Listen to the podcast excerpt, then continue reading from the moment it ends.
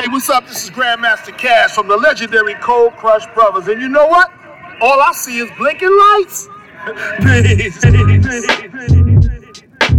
All I see is blinking lights. Blinking, blinking, blinking, blinking,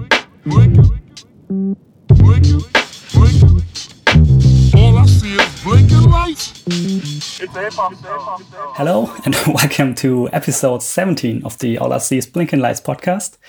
Um, this episode will be in English. Um, I'm a guest in Berlin here talking to the great Jay LaMotta Suzume. Is this pronounced correctly? That's right. Yeah, great. Um, Jay LaMotta is a trained uh, jazz musician from Tel Aviv, currently living in Berlin. Um, she's a producer, she's making beats, she sings and plays all kinds of instruments. Hey, Jay LaMotta, how are you doing? Hey, Daniel, how are you? Fine. um, as a starting question, um, just back in November, you've been on tour in Italy together with the Mumblers. And in a short recap on Instagram, you wrote, I'm thankful for the love, the kindness, and the crazy food. Um, what was your favorite food on tour in Italy? Wow. I have to say, the Italian food is just like so. Uh, people are so into it, you know. Like in Italy, people are so proud of their food, the culture and the food, and I just got into it very much. I really like uh, the meal called Parmigiana. Yeah, I think it's called Parmigiana. It's just layers of like eggplant and cheese and tomato and zucchini and tomato sauce and more cheese and more. that was that was it. pretty Sounds much. pretty good. Yeah, that was one of my favorites. Is great. Okay, um, to for people who might not know you, um, I would like to get to know you a bit and ask first a bit questions about you, and then we can later come to your album year um, that's coming out pretty soon. Um, yeah, like I mentioned in the intro, you study jazz, you sing, you play instruments, and so on. But um, do you remember your first musical influences or inspirations? Um, now I have a very very clear memory when I'm thinking of the first time I started singing something that was in English was I think when I was like ten, and there was Bob Marley. Okay. and I really like the song uh, Redemption song. yeah. And I just took the lyrics and I tried to pronounce them and to translate it to understand. And ever since then, I started learning how to speak and sing in English by just translating Bob Marley songs. So this is like very, very early inspiration. Now, when I think about it, very first memory I have of like artists that I How did you do the translation? I was I just mean, like 10 uh, years old? I, I don't know. I think I, I remember like actually uh, translating from there was like um, a website. It was it went very slow, but I did it step by step or with a little bit with a dictionary. Um, yeah, that is pretty good. That was a um, and did you, um, like I mentioned, you you grew up in Tel Aviv, Mm-hmm. and I think you also have Moroccan roots. that's true. Um, did this also have musical influences on you, or maybe how you do music today? I I don't know. I guess so. I guess so. It's hard to tell because I I mean I assume because I always always have this part of me of part of my identity, um, being Moroccan or the culture or the food or the way you know me and my cousin was always laughing about our grandparents which they have the heaviest accent. And we were just trying so i guess i, I grew up with this atmosphere. Um, music wasn't um, a big thing at my at my family's place so it was more like more of my discovery if it has a an influence of my currently of my music absolutely because i am looking for it and i'm like searching for those roots, searching for those. Yeah, I guess so. Okay. And later, um, you studied jazz. And I personally only know jazz as a listener, um, or maybe from books, movies, documentations, whatever. Uh, but um, in how I recognize jazz, or in my Im- imagination, it's it's a very free music guided by emotions and feelings. But I read that the studies had um, too many rules for you. Um, what were those rules that bothered you? That um, I'm really happy you asked this question because, yeah, I'm happy to share those thoughts that I'm having about institutions and studying music and studying art. I guess whoever study art in institute have those questions of like, this is something, I don't know, it's about feelings, it's about expression, mm-hmm. it's about freedom. It's not about a, a certain way of doing things which you have to go to school and learn them. However, I was very lucky to have this experience of studying in the Jazz Institute, in the conservatory, because I got to know many people. I got to meet amazing musicians, to meet amazing teachers.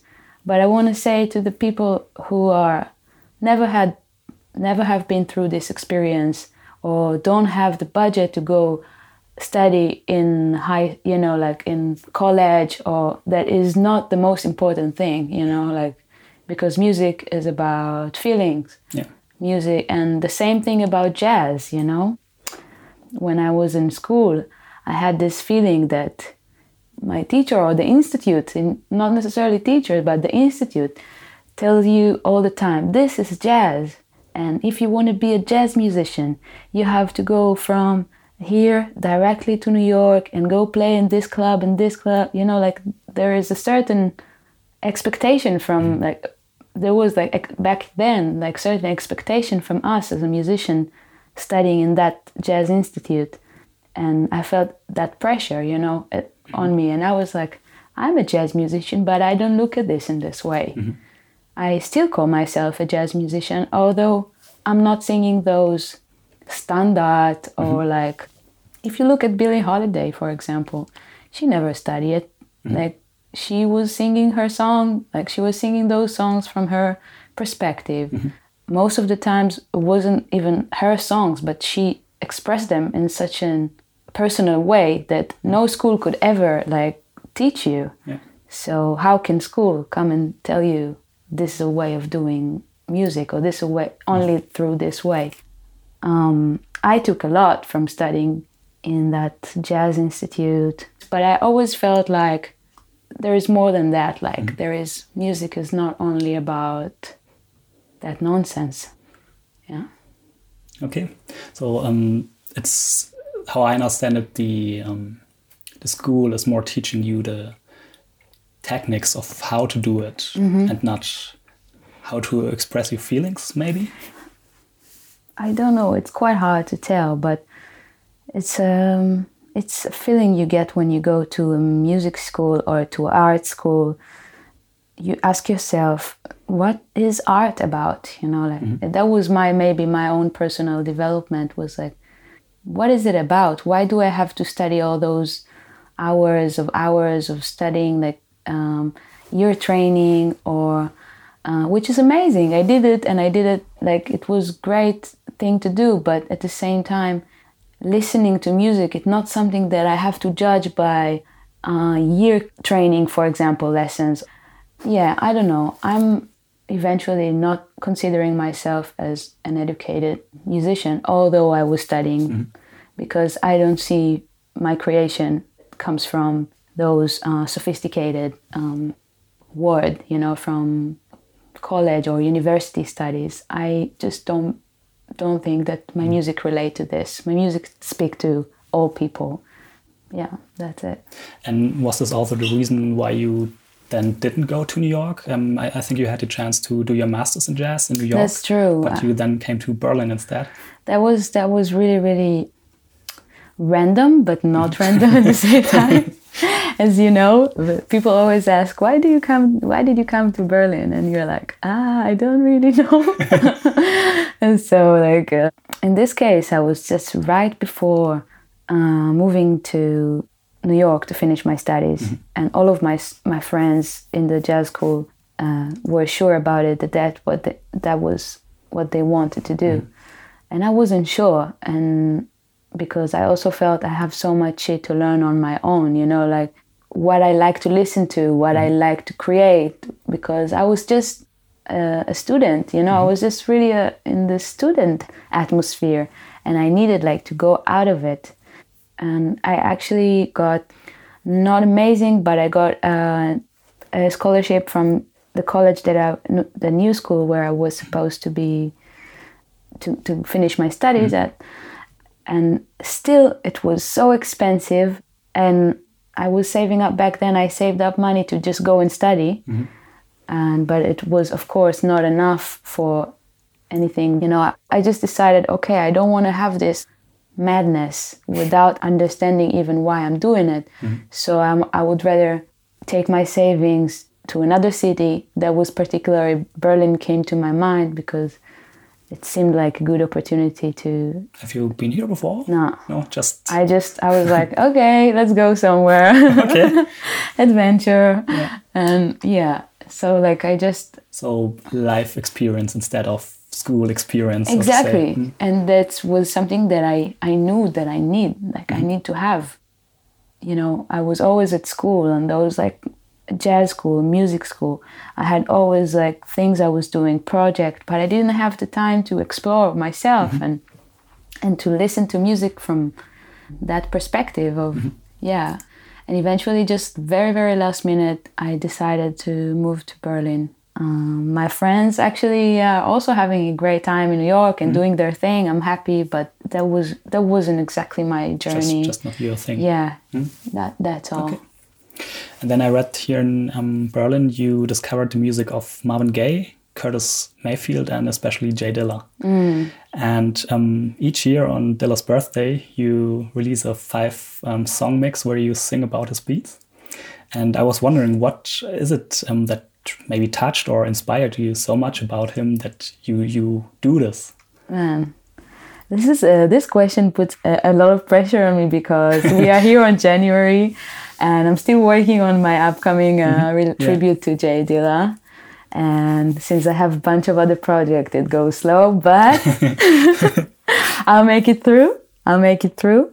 Uh, honestly, let's start from you know you just we started first from talking about Marvin Gaye and Curtis Mayfield and like this time I don't know I'm I'm feeling super connected to those musicians to Bill Withers those people just I hear them singing and I'm feeling it you know I just heard it for the first time in my life actually not when I came to Berlin but that w- the real discovery was um, when I actually completely dedicated this time listening to their music and and that was actually in Berlin when I had um, a bit more space and time to Yeah. to explore that. But I knew their music before, but that that was the point where I was like, hey, maybe actually I would like to have my own music going in this direction of like soul changing my sound. Mm-hmm. I am not not more like dum, dum, dum, dum, you know this jazzy feel that I was always used to have. Yeah, getting free of the rules. Yeah, so getting say. free of of boundaries and mm-hmm. stuff. So Marvin Gaye still and like Bill Withers and Curtis Mayfield and so many other people to name by this time. Yeah, they are still inspiring me. They it was a big, big inspiration. But Jay Dilla, I literally discovered as soon as I came to Berlin by just si- sitting here with a friend, and he was like, "Ah, there is this uh, very famous producer. You probably know him." I was like, uh, okay, his name is Jay Dilla, and I'm like, "No, I never heard the name." And then he was playing it, and I heard, I heard it for the first time, and I was like almost crying, saying to myself, "How the fact that I live my life without knowing this." gold, this treasure. I lived, I don't know, I, back then I was like 21 or something. Mm-hmm. I was like, I'm 20, 20 years old, 22 years old, and I'm like, I never heard this tune before. You know? Do you, do you remember the first song you heard from him? I think I, I'm not so sure. I think it was Flowers, if I'm not wrong. Mm-hmm. It was instrumental, and I was like, wow, this vibe is funky, you know, like from that point, I just couldn't stop listening and jam with Jay Dilla's music, and I was just like going crazy. You know, if you if you type on YouTube, for example, mm. Jay Dilla, you get like those versions of like 14 minutes or beat mixes, just yeah. beat mm-hmm. yeah, the same beat. I was I was actually digging all those channels, mm-hmm. like you know, like listening to the same beat for like 15 minutes, mm-hmm. or meanwhile trying to just improvise, or sing along to the beat, you know, mm-hmm. just like expressing myself. And I was like, wow, this is the sound. Back then, I was like, this is the sound that I want. This is the sound that I need. And that was so exciting. It's like you, I found my, I mean, it's like finding your, your, your real love. I don't know. Like you all of a sudden discover yourself through other people's music. That, that was the most inspiring part. And the tribute and About Love, um, which is the name of the this tribute for dedicated to Jay Dilla, is something that just came by itself. I was like, I had a few beats that I was already kind of jammed on, and my friend told me, like, I like this song, you know, like you, you should, uh, you should play this song. And I was like, no, I can't sing it. It's not my beat. It's not. So I just decided to have like kind of dedicate that, that dedication of like, of course, it takes uh, a lot of time also to put that together. So this year, I had uh, less time. I'm really hoping to, but I have already like it's gonna happen. But I'm just in the very middle of the upcoming uh, tribute. Yeah, we'll see. Yeah. um, so was Jay Dilla also the your inspiration or your who got you into making beats yourself? Um, I started making beats a little bit before I even knew uh, Dilla's music, but Dilla was the one that made me understand how I want to be sound like. You know how what's the sound that, that I'm looking for. Because before I was just like fucking around with with styles, with genres, with I didn't really know what what was the the sound that I was looking mm. for. I was like, do I want to sound like a songwriter, more like or more like electronic artist, or jazzy? I was a bit confused mm. about the the style. I couldn't put myself back then in a certain genre. But once I heard Jay Dilla, I was like, of course. Yeah, he has a bit of everything. Yeah, he has like that really soulful Yeah. feel and this swingy. It's- Oh, this yeah, this yeah, tripping groove he has. yeah, those um, this uh, warmness and all the stuff that I was feeling, I felt related to. So for me, it was like a big door for where I want to go, just listening to his music. Yeah. Okay. And um, just a few months ago, you were a guest at the um, Beats on the Road channel from yeah. Don't Let the Label Label You. So for everyone who might not know it, it's it's a format where a producer is in the Berlin subway playing um, beats live um, while just people everywhere around.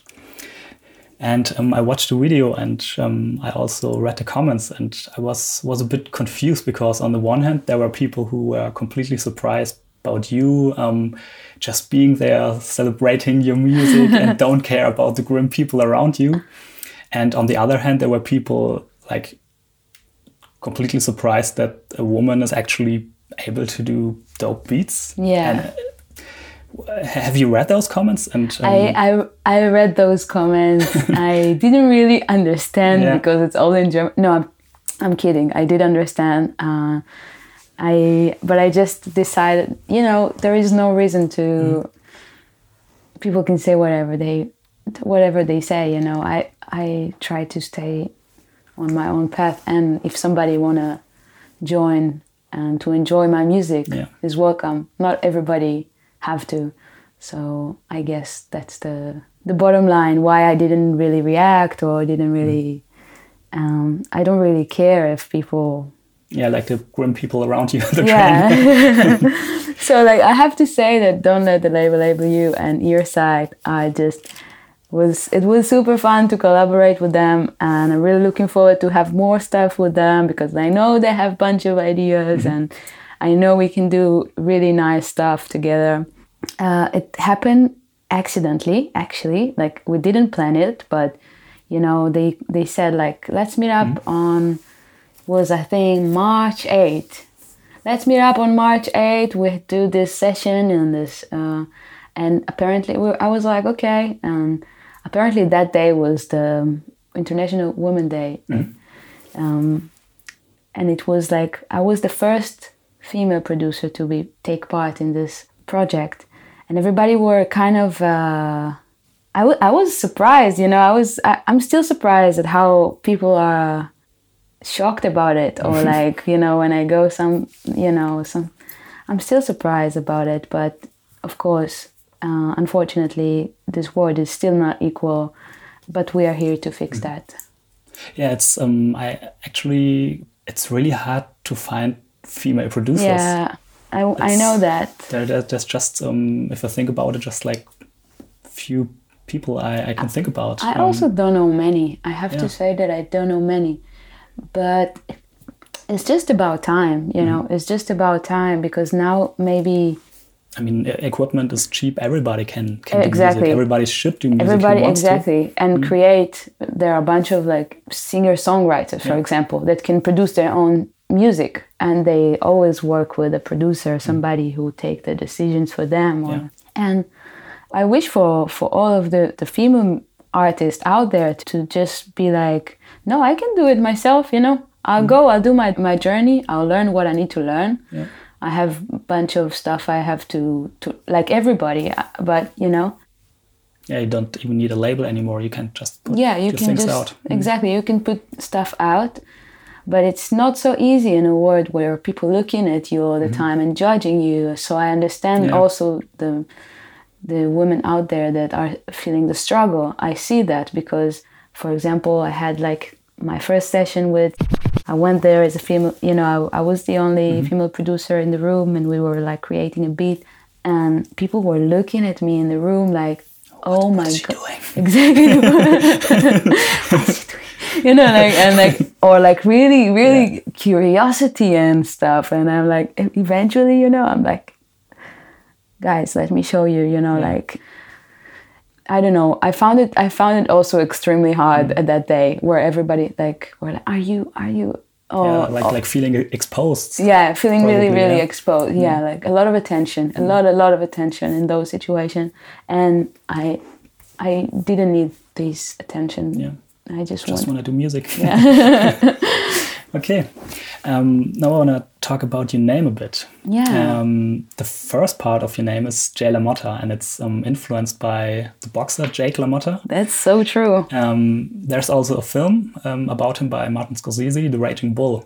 Can you tell me what um, what is it that you Yeah. wanted to name yourself about him? so okay let's let's talk about the movie 1st um, martin So it's actually the movie, not the boxer himself. uh, actually it was about for me about the movie Okay. about the, the character Yeah.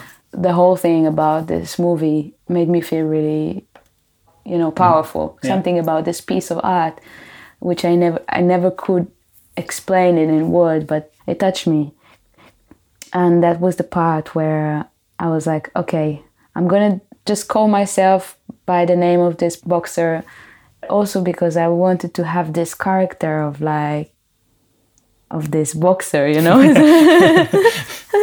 You know, like a little bit like of a badass kind of you don't tell me if I'm able to be a producer or not because I'm a woman or not because I'm you know what I'm saying? Mm. It, I would just wanted to have this his his energy like and I felt that it can help me with my with my growth but the main thing was just like a real real dedication for uh, Martin Scorsese and Robert De Niro for The Raging Bull it's a masterpiece and Yeah. the reason why I call myself Jay LaMotta was because I want people to go and check this movie. I mean, I'm a big fan of Scorsese, but uh, particularly this one was so the impact was really massive on Yeah. me.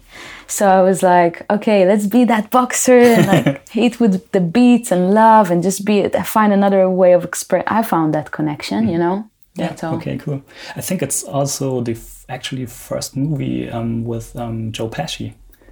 True, I Yeah. didn't know that. Yeah, I, I I'm not 100% sure, but I read that um, Martin Scorsese um, met him somewhere where he's well actually going crazy, like he's going crazy in the movie. Like I want him in my movie. That's so cool. okay, and the second part of your name is um, it's written in Japanese letters and pronounced Suzume. And as far as I could find out, Suzume is the word for sparrow. And I was wondering because you also have a band named um, the Dizzy Sparrows. Yeah. Your album will be called Suzume. And what is it with the sparrows? Um, so like um, was the f- the first name that I chose myself when I started producing. Suzume came later on. Suzume is is many things in my life, and that's why you see it coming back. But Suzume is a symbol for me, uh, which I feel connected to. Actually, I want to say my new album called Suzume that's going to come out mm-hmm. very very soon, and in this album I wrote short story like mm-hmm. 7,000 words and and sharing my thoughts and telling the story why I call myself Suzume. Okay, so we have to wait for the album. Yeah. Okay, So I would fine. say I would say let's wait for the album and because whoever gonna support and get the LP will get as well the story inside and Mm-hmm. Okay. It will be easier to share Okay. after you read the story. All right. I don't want to spoil. Okay, all right. yeah, um, and did, did you um, open up about it a bit more? Because um, I heard another radio interview, I think, where you was also asked this question, and there he was like, mm, I might not tell it. So yeah, yeah. So I when I was in Japan, like Mm-hmm. people ask me every single Yeah. day so many times like Suzume. Why do you call yourself Suzume? And I couldn't give them a quick answer. So I felt like okay this is a story I need to share with them.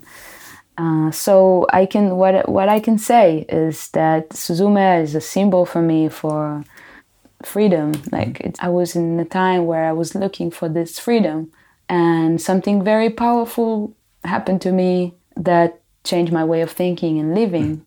Yeah, it was it was it, it was very spiritual too. You know, mm. it was very intense experience. I, I I really hope people will feel it when they will read it. Okay, let's not let's not spoil this, the Yeah, rest. let's not spoil that, dude. okay, um, and while you already mentioned it, um, when when reading your interviews and stuff, I realized there must be some kind of connection to Japan for you. Mm. Like like your name um, has this Japanese letters. There on your new album, there will actually be a Japanese bonus track. Yeah. Um, can you maybe tell a bit about it? Why? What is it with Japan? what is it with Japan? I ask myself the same question. What is it with Japan that was so charming, that is so charming and appealing to me? I have to say that ever since I'm young, my auntie, she's like the biggest fan of Japanese culture. And so ever since I'm young, my cousins, my auntie, people in my family telling me how amazing is Japan mm-hmm. and how the culture is special. But more than that, when I came to Berlin, I got to know many Japanese people and I felt, yeah, I felt like connected. And again, when I was in Japan, I felt like, whoa, we have so much shit to learn from, from these people. Mm-hmm. The way they treat each other in the street. I don't know, I'm, I'm, I'm a foreigner. Maybe some people from Japan have other things to say about Japanese culture. But for me, there were like so many beautiful things about this culture their approach to to each other you know mm-hmm. like to their surroundings they are super respectful you know like but more than that it was like you ask somebody like why do you love your i don't know your partner so much? And i don't know i just i just do i just love it you know so I, i'm just honestly i have just like this curiosity about the culture because also when i was there the feedback that i got from the audience mm-hmm. Was the biggest uh, you know like i felt that people are un, like digging my music more than any other place in the world you know? No other place people were like so showing me so much love and wherever i travel i'm looking for this um, two ways communication. Like i want to hear i want to feel the audi- the audience. I do it for the i go play music live because i want to meet people. I want to you know i want to be surrounded by people and to share the music. Sometimes it happened it happened to me in germany in italy in austria or whatever that you know like people are too cool to to show their love. So i was like okay this is uh, this is how they play here. And where i'm from for example or in japan or whatever like i got this more like warm excitement and people not afraid of showing their love which is like it's a blast you know if i see artists that i really love i'm like dude i really love you so you know it's it's grace. Yeah, yeah. It, it must be something with Japan. I, I always see it like a lot of artists always have like um, special Japanese pressing, Japanese Yeah. bonus tracks. There Yeah, must yeah, be yeah. something about it. There must be something. I still this. I still don't know why.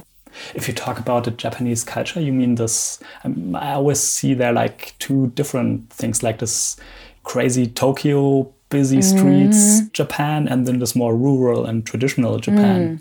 Is it both, or I honestly don't know enough to to Okay. really. But I I understand what you say. I was in Tokyo and I had this feeling as you described, and I was also in Hakata, which is like south, and the people in the south, as much as I understood from the locals. They say that they are a lot nicer than the people in Tokyo. Okay.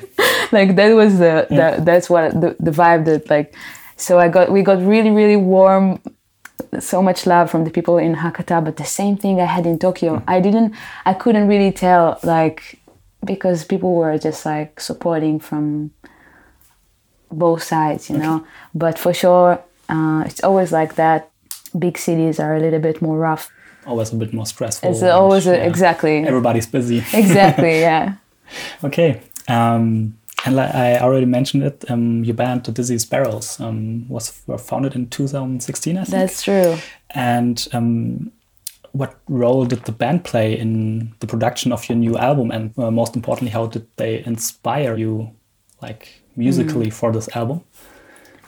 Uh, this band is like a real bless. These people, this journey, playing with them, uh, I have to say that I have in my group a very core, uh, which is uh, we are four people. I have uh, Doron Segal, he's the keyboard player from Jerusalem. Martin Bull, he's the bass player from Denmark. And Rafat Muhammad, he's the drummer from Egypt. And all of them I met here in Berlin. And they are just like inspiring, super. Are they are they all living here in Berlin? Yeah, they're all based in, but it's okay, very, then, yeah. it's very Berlin Yeah. one. Yeah, Yeah. It's, it's a very, um, and you know, those musicians are like the, the sickest musician I, I know. You know, so I couldn't ask for a better scenario. It's like they are just the best musician for me to. That's quite inspiring, and I really appreciate their dedication. You know, like they know I'm trying to build up something with them, and they give me their, they give me back their time, their energy, their. I get back from from them, so it's inspiring. It's, so maybe the things you missed at your, the jazz studies. uh, what's Yeah, that? Um, yeah, yeah. So the things you were looking for during your studies, you missed. Exactly. That's maybe Exactly. just that what what they're giving Exactly, exactly. That's it. I really hope that whoever listens to us now um, will come and check out this band one of uh, one of these concerts that we have soon because uh, we're going to play. Okay. this year quite a lot, and I, I really dig the the sound. Yeah. Okay. And I, I read that they really inspired um, your approach to this new album. Can you maybe tell a bit about it? What what was it um, that? Um, I, I mean, you won't have a completely new sound. So the the new album is like I was looking for like an organic sound, and for me, like hearing real drum kit, like it's so exciting, you know, like real bass bass player, people playing the music, not only me playing all the instrument. It's so exciting. So I was like, after Conscious Tree, which have been released uh, last year, I, I was like, okay, I want to have another challenge, and I want to do a live project and to involve those people. That's pretty much what happened. Okay. So yeah, playing as a band together and not just step by step. Exactly. And when I saw that our sound is getting we're getting a real sound mm-hmm. together, so I was like, okay, now is the time to to work on new material, go with them to the studio, and try to put mm-hmm. it, put it down. And when did you start recording the new songs? Uh, start recording actually um, even before Conscious Tree. Oh, okay. It's been a while. Okay, so it's more than a year of. It's more than a year. It's actually September 2017. Okay. Like it's, or maybe after a little bit afterward, November 2000, November 2017. I that was the first session we've we've done for this album. Okay, and a few more like traditional questions about the mm-hmm. album. Is there already a release date and Oh, um, yes, yeah. where you can get the album, all the stuff for the people how to get it? listen, listen up. Like this album is super meaningful for me. I feel like I really want to share this with you. I don't want to say exact date because we are still sorting that out, Okay. but it's very soon. I'm talking about like two months. Uh, it's going to be come out with a great label, Jakarta Records, which I'm a big fan of them. yeah, released before on was that? Yeah. Yeah, I released before with Jakarta that Conscious Tree, and now I have a new one with them. Thanks God I have them because because they are super patient Yeah. with me, and yeah, Yeah, they're a great label. Um, Yeah. Now that you mention it, um, with your um, fan being of Jay Dilla, his brother is, yeah, is actually also releasing that's on, on true. Jakarta. Illa Illa is also Yeah. in Jakarta. Is, is there maybe a connection that you maybe it happened by itself. Yeah. you know, So it uh, was anything hmm. was anything planned. Uh, I love I love what they do. I was their fan even hmm. before Illa was releasing the music there, and yeah, you know, like it's just all you know energy. We are all connected, and I think that Jakarta doing a great thing by choosing artists that somehow have a lot in common. You know, so all of their all of the artists over there, I don't know, like Flofilz or Juju Rogers or Ivan Ave or what or Illa J. You know, there are so many artists. Ill Camille, you know, but all of them, Suff Daddy, you know, they all have something in common yeah uh, and something yeah the sound their their sound is like they're sharing this particular style. And i was like hoping i can be part of this as well. And uh, i'm happy it's cool. it's working out. Yeah. Okay, um, is there anything else you want to talk about for the album, or should we wait for it and not spoil it too much? yeah i'm i'm i'm like okay let's just like wait. I'm still in the very middle of processing and and getting it as good as i can i have a good feeling about this album honestly because there were so many people participating in this project. We had horn section strings we had uh, percussion two drummers uh, a bunch of musicians, sound engineers, four studios, 24 people took part of this project. And I'm not even talking about like Jakarta, that, you know, I'm talking about the management stuff yeah, just like just the, the people who actually took part in making it happen. And I feel that all of this dedication and all, all of all of those people who actually made it happen, like, and very soon I'll be able to share it, and it it it means a lot to me. I hope you you will enjoy it. You know, that's all. We'll see, but um, have a good feeling. Thanks. and um, it's always like my last question. Um, what is the most beautiful thing about music for you? The most beautiful thing about Mm, listening or making music? I look at like making music for myself. I'm try to make to sing for myself, to make music for myself, to heal myself when I feel when I don't feel good. You know, when I feel that I need this treatment. Um, yeah, music is the healing force of the universe. This is it. You choose the the energy where you want, how you want to accept, and how you want to consume the music. So for me, I consume music for, as a to heal my soul, and of course, sharing it with the people, being vulnerable, being just myself, transparent with my feelings. It's super powerful. At the moment where you're doing it, or when you're there, you're feeling so vulnerable. But afterwards, when you have a time and perspective, you look at this. It's empowering, you know. Like, and the same thing about listening, of course. Okay, cool. Thank you. And um, before we end it, um, is there anything left to say? Um, anything you want to share or say? The last words are yours. Ah, the last words are mine. Only if you want to. Uh, I don't know. I want to. I want to give thank and wish everybody a wonderful year. 2019 is a is a great time to get ourselves together and do uh, our dreams and what we feel. Like stop uh, looking around and just doing stuff that we want to do. And I wish all of us just being on that path and have amazing year 2019 mm. let's rock it Okay, cool. thank you so much for having me Yeah, sure. here. Thank you for, for being here. Thank you for your time. And yeah, that's it, I think. Thank you. Dankeschön.